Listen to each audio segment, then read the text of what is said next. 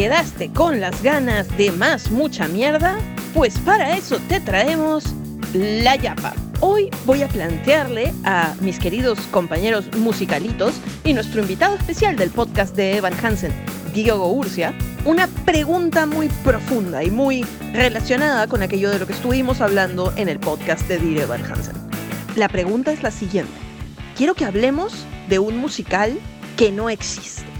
Bueno, todavía no existe. Podría existir algún día. Ese musical va a estar basado en la experiencia de secundaria de cada uno de nosotros. ¿Qué tres cosas tendría que tener un musical que refleje lo que vivieron en secundaria? Uy, Ah, su madre, qué fuerte esto. ya, yo empiezo, yo empiezo. La mierda. Dale. Ya, tendría que haber una canción de la banda del colegio, obvio, porque fue una parte trascendental de mi vida. Fue mi primer acercamiento cara a cara en realidad con el arte y a partir de eso ya desarrollé. Tendría que haber una canción sobre mi primer enamorado, que era Diego, y su subsecuente ruptura, ¿no? Eso es uno solo, lo estoy considerando como una sola. Y tendría que haber algún momento en el que decido que, al igual que, que Janis, que fue lo que me pasó en tercera secundaria, que decidí que I'd rather be me. Prefiero mil veces ser yo que tratar de ser la idea de lo que creo que los otros quieren que yo sea. ¿Me entiendes? Y comencé a vivir mi verdad y el momento que viví mi verdad fue que realmente generé verdaderos amigos y que me sentí más plena y más feliz. Para mí cuarto y quinto secundaria, eh, netamente en el ámbito escolar, fueron muy hermosos porque me quité ese peso de encima y decidí solo ser yo. Y cuando fui yo, le caí mejor a la gente, hice amigos más profundamente, eh, logré compenetrarme mejor con mi mejor amiga y, y así y así. Esos serían los míos. ¿Quién sigue? ¿Quién sigue? Ya, yo voy. Dale, Lu. Eh, ala, me está costando mucho resumirlo en tres, pero creo que una gran parte de mi secundaria es aprender que, o sea, creo que tendría que haber una canción acerca de cómo me comía mis sentimientos. Y creo que eso es algo que, que mis padres siempre me dijeron, y ante lo cual estoy de acuerdo, pero creo que hay que canalizarlo de otra forma. Siempre me decían que yo tenía que luchar por mis propias cosas, que ellos no iban a ir al colegio a pelearse con nadie porque eso era mi problema y yo tenía que saber solucionarlo como persona independiente. El tema es que creo que nunca hice paz con quién era y por eso era tan densa y tan sincera y luego simplemente lo canalizaba comiéndome mis sentimientos. Y creo que tendría que haber una canción respecto a eso, una canción respecto a básicamente el hecho que no necesito pertenecer a ningún grupo, que no hay necesidad, que está bien ir a mi propio ritmo y una canción sobre cómo las notas no lo son todo. Creo que hubo mucho tiempo en el que mucha parte de mi vida en el colegio fue muy intensa porque yo quería siempre ser primer puesto y estar en todo y en el coro era la que era la que se creía la, la más más porque yo podía decirle a la profesora, hoy día quiero cantar soprano, hoy día quiero cantar mezzo, hoy día quiero cantar mezzo 2", y, y me dejaban porque sabían que lo podía hacer. Poco le faltaba para pedir tenor también. no, era un cole de mujeres. Era un coro de mujeres, así que claramente no había tenor, ni barítono, ni nada, pero había soprano 1, 2, 3, 4, mezzo 1, 3, 4, 5 y 50. Entonces creo que también tendría que haber algo de eso. Y más que nada de cómo, o sea, creo que es importante decirlo esto, las notas no lo son todo y cómo las apariencias no lo son todo, de cómo no tengo que ser perfecta siempre. Creo que más que nada eso. Bello, bello, me encanta. Ricardo. Creo que una sería algo parecido a la de Lucía de respecto a las notas, pero no sé cómo decirlo. Es que siempre se me, se me dio bien el, el colegio. No, no, no era la persona que tenía que chancarle para que Exacto. me pase y me salga bien. Por o sea, dos. se me dio naturalmente. Por ¿no? dos. Y gente me odiaba, mañas, por eso. Entonces era como, no, no tengo la culpa. O sea, no, no, nací con esto. ¿Qué, qué puedo hacer? Segundo, creo que em, el estar, el ser, el siempre la persona como más pequeña a comparación de todos, y no necesariamente a, nivel de tamaño, porque mido un metro sesenta y tres, sino de que siempre he sido el más chiquito, o sea, ya sea en tamaño, ya sea en, en edad, he, he sido dos años menos que el promedio de la promoción, entonces, este, ¿Cómo le hizo tu madre? siempre he tenido como, sí, sí, este, Lucía, dos años menos, entre cuatro años y medio a primer grado, entonces, este, Quiero que tu madre sea manager de ¿Qué, mis qué? espérate, ¿qué? Que tu, que tu madre que tu sea mamá sea la manager. manager de mis hijos. Ya, entonces eso me daba a mí una perspectiva completamente diferente de las cosas y creo que ha forjado también mi carácter de, de De señora. ser mucho más maduro de lo que podría ser a esta edad, ¿no? Por eso soy una señora, entonces, este, en un cuerpo de, de joven. Y tercero, creo que este tema también de, de los grupos, que ahora en retrospectiva me doy cuenta de que nunca pertenecía a uno. O sea, la pasaba bien con varios, ¿ya? Con varios grupos y, y podía estar en un, en un momento bien con uno, bien con el otro. Digo, ¿por qué nunca me pude adaptar a uno? ¿Y por qué lo buscaba tanto? Entonces, esa, esa reflexión sería bueno poder plasmarla en un- una canción. Bravazo. ¿Diego? Ya.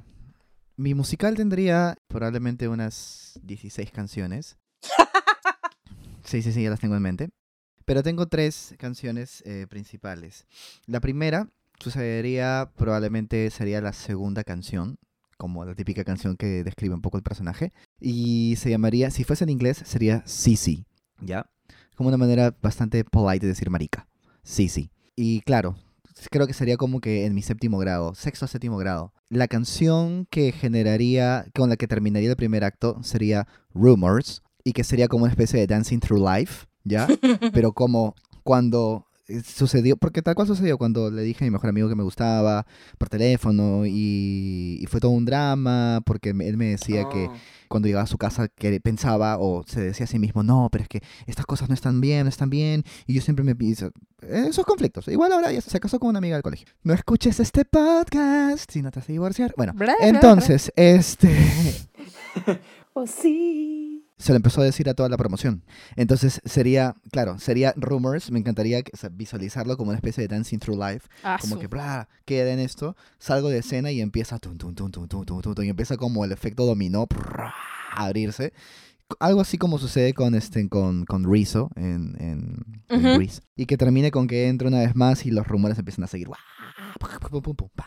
Y creo que la penúltima canción se llamaría Core, que fue justo el momento en el cual fue la primera vez que me subí a cantar un escenario. Que ya la promoción que se estaba yendo, nosotros teníamos que hacerle un- una asamblea de despedida que se llama el té de quinto. Y me, tocaba cantar en el té de quinto. Y en esa promoción todo el mundo, no todo el mundo, pero el 50% de los hombres o más me odiaban y siempre había un bullying increíble por, por gay. Ya, bullying pero así intenso. Y nos tocó mi promoción cantar. Me subí al escenario porque nos tocaba cantar con mis amigos y la temática en ese, en esa, en esas, en ese té de quinto se llamó Piratas en el Caribe. Y todos teníamos un polo blanco pintado de celeste, a, raya celeste. Y yo en esa época tenía unos lentes de carey oscuros, ¿ya?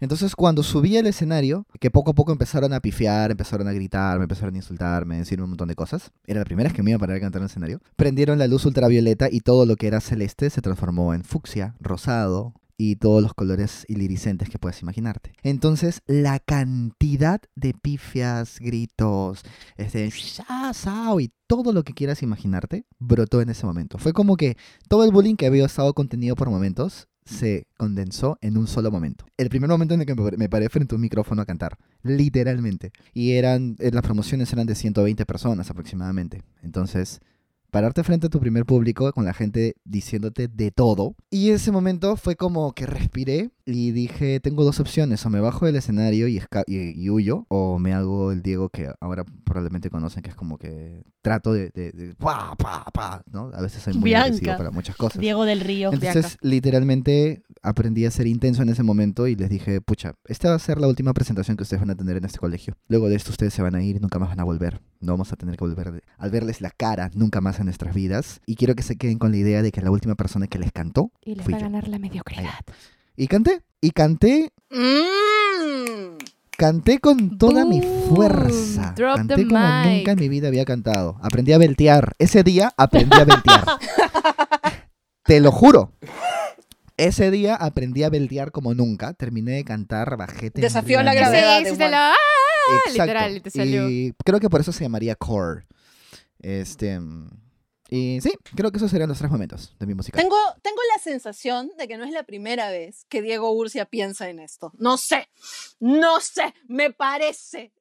Yo No. quiero entrada para el musical de la vida de Diego. ¿Alguien más? No, Yo también, yo también. Creo que ya Te lo puedo- tiene medio escrito, la verdad. me puedo jurar que tengo, 50. tengo una capacidad rara Yo- para improvisar este tipo de verdad. situaciones. Nos pasó en, en, un- en Waitress, cuando nos pidieron que hagamos el pie.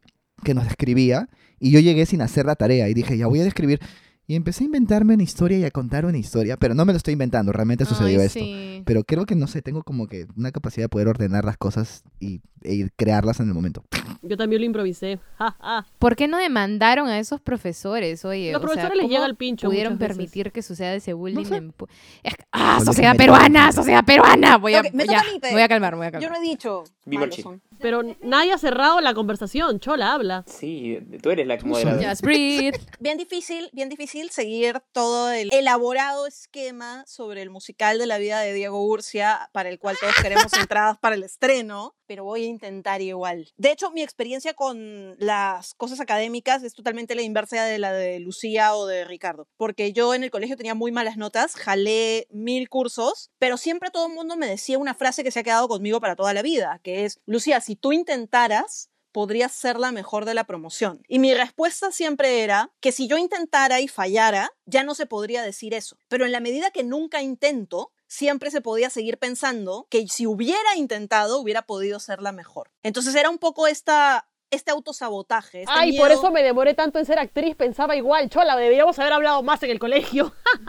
ese miedo a fracasar era muy, muy profundo en mí. Entonces prefería no intentar las cosas y que la gente se quedara con la idea de que lo hubiera podido lograr, pero que era muy vaga para hacerlo. Es más, me describía a mí misma como un genio vago. Esa podría ser una canción un poco describiendo al personaje principal. Después tendría que haber una canción sobre cuando leyeron mi diario. Yo tenía un diario, que no era un diario, era más como un journal donde escribía cosas sobre mi vida, etcétera, ¿no? Y entre esas cosas, había escrito bastante en ese diario sobre cómo cuando yo fantaseaba o me imaginaba el futuro, estaba súper confundida porque a veces me imaginaba un futuro con un chico el problema es que yo lo tenía en mi casa, pero sentí que la señora que iba a limpiar a mi casa había leído mi diario y decidí llevarlo conmigo al colegio. Lo metí en mi locker, le puse candado y salí al recreo y regresé y habían roto mi candado, sacado mi diario y aparentemente esto me enteré años después, hubo una especie de sesión de lectura en voz alta de mi diario. Ajá. Qué falta. Sí. Entonces, esa sería una, definitivamente, sobre el diario. Y supongo que tendría que haber una canción sobre cuando descubrí que el mundo era más grande que solo mi colegio.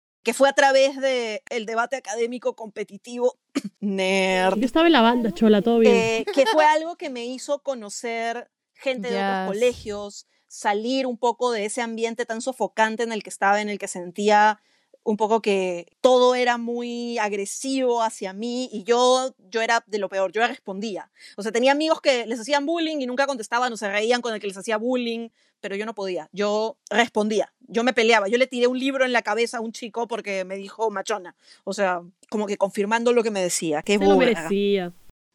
Sí, se lo ganó. Lo mejor era que después no me acusaban porque les daba falta decir que una chica les había golpeado. Ala, qué tal fragilidad masculina, Dios santo. Lit. Eh, Así que bueno, sí, la- una canción que probablemente sería una de las últimas sería de cómo descubrí que había más personas en el mundo, además de las que existían en mi colegio, y que había un montón de personas que se sentían y pensaban como yo, o, que me aceptaban, y, y descubrí otros amigos, y los pocos amigos que todavía tengo hasta el día de hoy de esas épocas son en su mayoría los que hice no en mi colegio, sino a través del debate en otros colegios, conociendo a otros chicos que también se tomaban el tiempo un poco de pensar antes de hablar y no simplemente soltar la primera burrada que se les venía a la cabeza porque podría ser gracioso para el grupo, ¿no? Impro. Tal cual.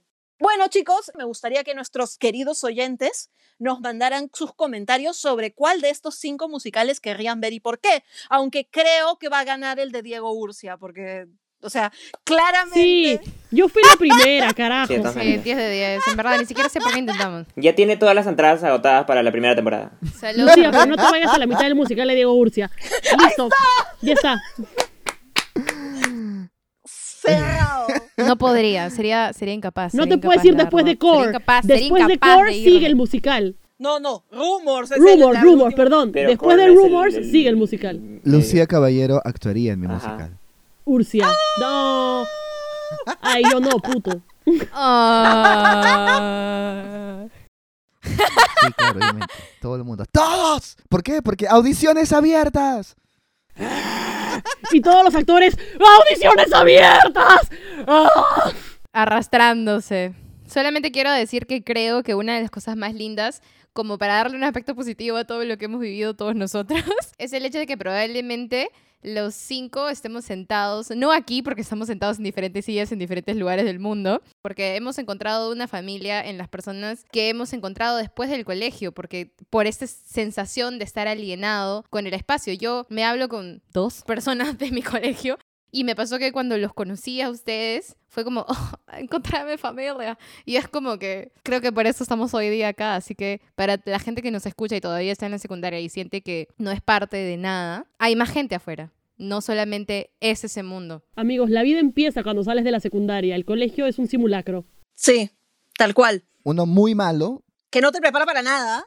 Pero, pero ahí está, ahí está. Eh, sí, y creo que ese es el mensaje con el que debemos cerrar esto, ¿no? Tanto Evan, como Katie, como Janice, como, como Verónica o Michael, son personajes que atraviesan todas estas cosas y nosotros en verdad solo estamos viendo el comienzo de su historia. Pero su verdadera historia, la de Emma o, o la de cualquiera de esos otros personajes, empieza después de que se cierran las puertas detrás tuyo el día de la graduación, cuando tienes que enfrentarte a un mundo real que es mucho más grande, mucho más amplio y es mucho más difícil en, en gran medida, pero al mismo tiempo tiene mucho más espacio para que puedas ser y para que puedas encontrar a dónde quieres pertenecer.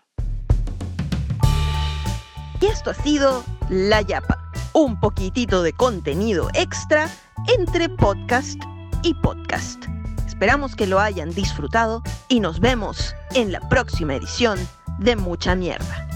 Recuerden seguirnos en nuestras redes, en Facebook como arroba musicalitos, en Instagram como arroba musicalitosperú y en nuestra web musicalitos.com. Individualmente nos pueden encontrar en Instagram como arroba marnecortijo, arroba bluelupi, arroba ricaroots y a Diego lo encontrarán como arroba Diego UR Casta.